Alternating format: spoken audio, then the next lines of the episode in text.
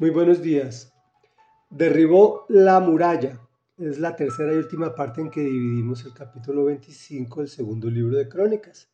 En contexto estamos leyendo la historia de Judá. Hoy terminamos el rey Amasías, quien no pudo confiar en Dios, contrató y descontrató mercenarios efraimitas que ofendidos atacan al pueblo de Judá, asesinan y saquean. El rey Amasías viene victorioso porque en ese momento Dios lo está respaldando y trae los ídolos del pueblo derrotado, los adora, cosa que causa la ira del Señor. Y aquí continuamos. Como estaban los planes de Dios entregar a Amasías en poder del enemigo por haber seguido a los dioses de Edom, Amasías no le hizo caso a Joás. Entonces Joás, rey de Israel, marchó a Bet-Semes, que está en Judá, para enfrentarse con él. Los israelitas batieron a los de Judá y estos huyeron a sus hogares. En Bet Semes, Joás, rey de Israel, capturó a Amasías, rey de Judá, hijo de Joás y nieto de Joacás. Luego fue a Jerusalén y derribó 180 metros de la muralla desde la puerta de Efraín hasta la puerta de la esquina. Además se apoderó de todo el oro, la plata y los utensilios que estaban en el templo de Dios bajo el cuidado de Obededón. También se llevó los tesoros del palacio real, tomó rehenes y regresó a Samaria. Amasías, hijo de Joás, rey de Judá, sobrevivió 15 años a Joás, hijo de Joacás, rey de Israel. Los demás acontecimientos del reinado de Amasías, desde el primero hasta el último, están escritos en el libro de los reyes de Judá y de Israel, desde el momento en que Amasías abandonó al Señor, se tramó una conspiración contra él en Jerusalén. Entonces Amasías huyó a Laquis, pero lo persiguieron y allí lo mataron. Luego lo llevaron a caballo hasta la capital de Judá, donde fue sepultado con sus antepasados. Reflexión.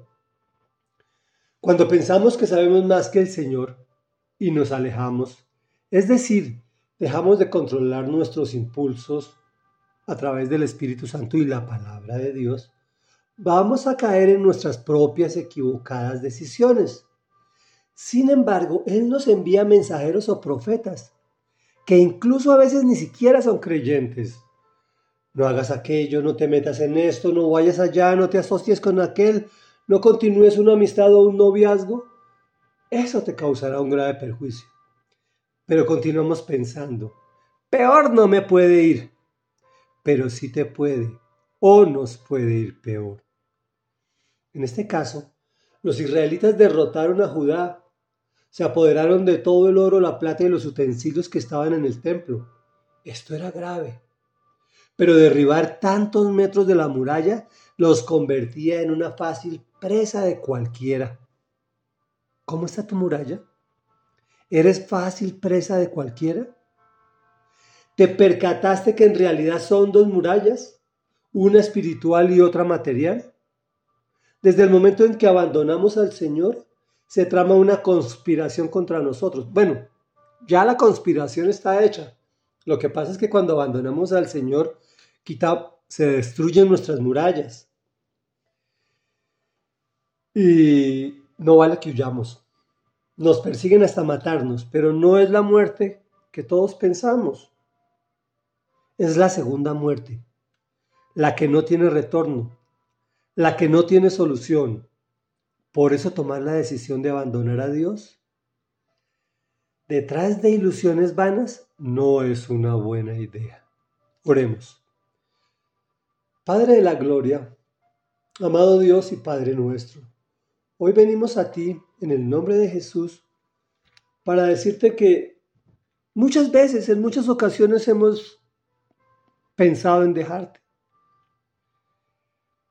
suponiendo que no nos puede ir peor, que nosotros podemos manejar mejor nuestras vidas que lo que dice tu palabra, que tu palabra trae muchas restricciones, sin entender que traes mucha protección. Muchas veces hemos derribado nosotros mismos nuestras murallas protectoras espirituales y materiales, tomando decisiones equivocadas yendo detrás de vanas ilusiones, espejismos que no son importantes, pensamientos equivocados que Satanás ha puesto en nuestra mente y abandonamos o dejamos lo que no debíamos dejar ni abandonar y nos vamos tras esas ilusiones vanas. Señor, fortalécenos, guíanos, manda mensajeros. Por favor, te lo rogamos en el nombre de Jesús. No nos dejes desprotegidos o que nosotros mismos tomemos la decisión de desprotegernos, porque tú eres nuestro protector. En el nombre de Jesús te hemos adorado. Amén y amén.